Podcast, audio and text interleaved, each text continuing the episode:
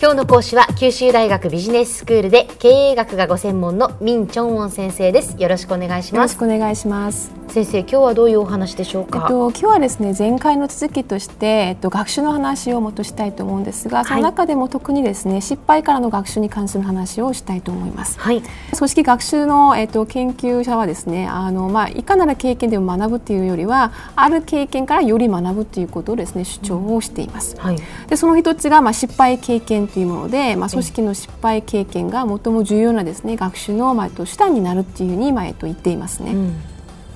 で何点かちょっと事例をまず申し上げたいんですが、ええ、フォードって皆さんご存知ですよね、まあ、誰でも、はい、えっと、有名な自動車の会社であって、ええ。っと、そのフォードのですね最も代表的なスポーツカーといえば、うん、えっと、1960年に紹介されたマスタングっていうものがあります。えでこのモデルですね、1950年代に1回紹介をされたエドセルっていう、まあ、そういうモデルをですね改善して開発したものなんですね。でその当時のですね L セルというのはまあ高いエンジンの性能ともう一つスポーティーなそういうスタイルから、えっと、一般の人を狙って、えっと、作られてきたんですけれども、えまあ値段もやや高くで最も、えっと、失敗の原因だったのがデザインが最悪っていうなぜかトイレを連想するような そういうデザインであるっていうことからですねかなり消費者のですね批判を受けたんですね。であの産業のパあタイタニックって呼ばれるぐらいのもう、えっと、その当時の大失敗だったんですよね。そうなんですかでそれでそれその後にですね、まあ、やはり消費者の意見をまあいろいろ積極的に反映をしてでそれでまあ品質だけではなくてよりこうデザインをさらに良くするっていう努力をしてでそれで作られたものがまあ今のですねマスタングっていうもので長くですね愛されているそういうふうなモデルになりました。あそうなんですね。やはりその時の失敗がなかったらそういう改善もなかったかもしれないですよね。でもう一つの例として、えっと、申し上げるのが、えっと、我々がいつも我々の生活で使っているスマ,、えっと、スマートフォンなんですけれども、はい、これですね実は1993年に、まあ、紹介されたニューニュートン PDA というものをですね改善したものが実は、えっと、今の iPhone なんですよね。小浜さんもしかしてニュートン PDA って聞いたこと知らないです。ないですねこのニュートン PDA というのは、まあ、技術的にはですね現在の iPhone とか iPad と結構、ね、似てるんですよね。さらにですね、うん、あの当時のノートパソコンとかですね、うん、あの携帯電話とか、まあ、タッチスクリーンをいろいろ融合して何かをするっていうそういう技術の基盤を作ったっていう面では非常に意味の高いそういう商品だったんですよね。ただ問題はやはりサイズが大きすぎるという、まあ、だから当然重かったっていう点でですね、はい、あんまりこう消費者から愛されることができなくて、うん、でそれで、まあえっと、その5年後の98年に市場から撤退されたんですね。でこの失敗をですね元にして、まあ、あの最もこうポータブルなところが、まあ、重要であるっていう認識が強くなって、うん、でそれを改善して作ったものが、まあ、iPhone だったんですね。でも iPhone にしてもその先ほど紹介していただいたマスタングにしてもそういうやっぱ大きな失敗があってだからこそ生まれたものなんですね。そうですねそこからその消費者のニーズをそのに応えてどういうふうにしたら売れるのかっていうのを試行錯誤した結果っていうことなんですね。そういうことですね。うん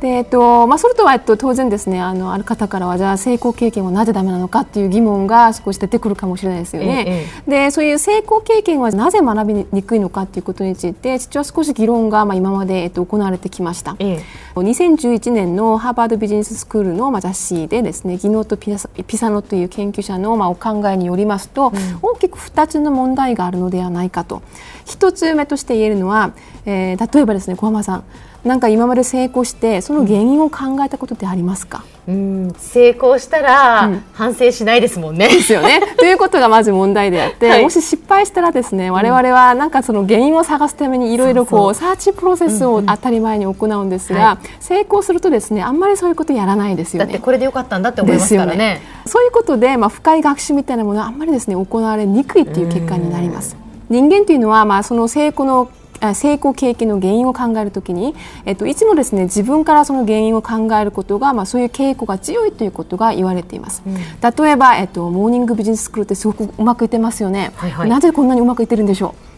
なぜこんなにうまくいっているのか。先生たちがいろんなお話を多角的に話してくださるから。なるほど、まあ、そういう考えも例外的にあるんですけれども、まあ、こういう考えによりますとですね、ここで言ってる考えによりますとやはり最初から企画が素晴らしい。あるいはアナウンサーの能力が高すぎる。でこういう感じでですね あの、まあ、もちろんそうなんですが当たり前そうなんですが、えっと、まず一つ目の原因というのを自分からまず考えると。そうすると、まあ、いろんな他の原因外部からの原因についてはあんまりこう調べることができないんですよね。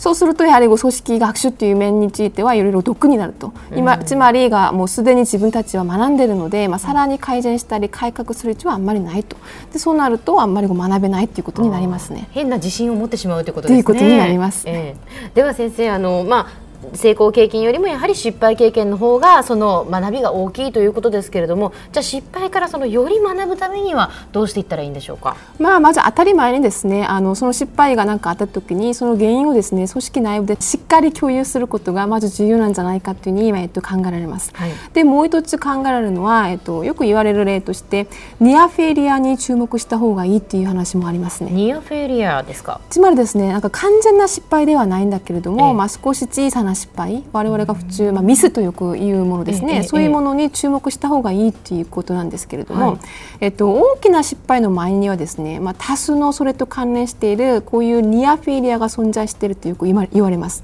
でこういうものってやっぱり目立たないんですよね。だけれどもそういうものでも、まあ、しっかりですね内部で共有すると、まあ、大きなです。さらに大きな失敗を防ぐことができたりですね、あるいは、えっと、同じ失敗を繰り返すことに、まあえっと、そういうことを防ぐことができるっていうふうによく言われます。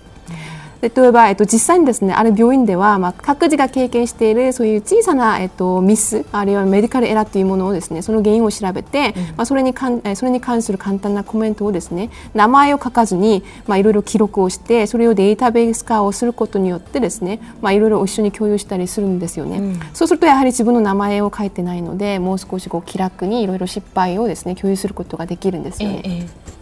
でこういうプロセスから同じ失敗を繰り返さないように、するっていうことがですね考えられます。うん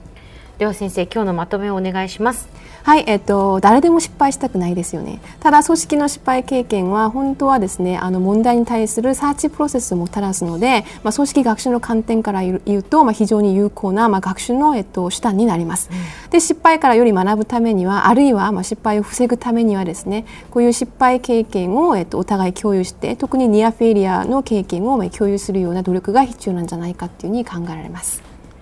今日の講師は九州大学ビジネススクールで経営学がご専門のミン・チョンウォン先生でした。どうもありがとうございました。ありがとうございました。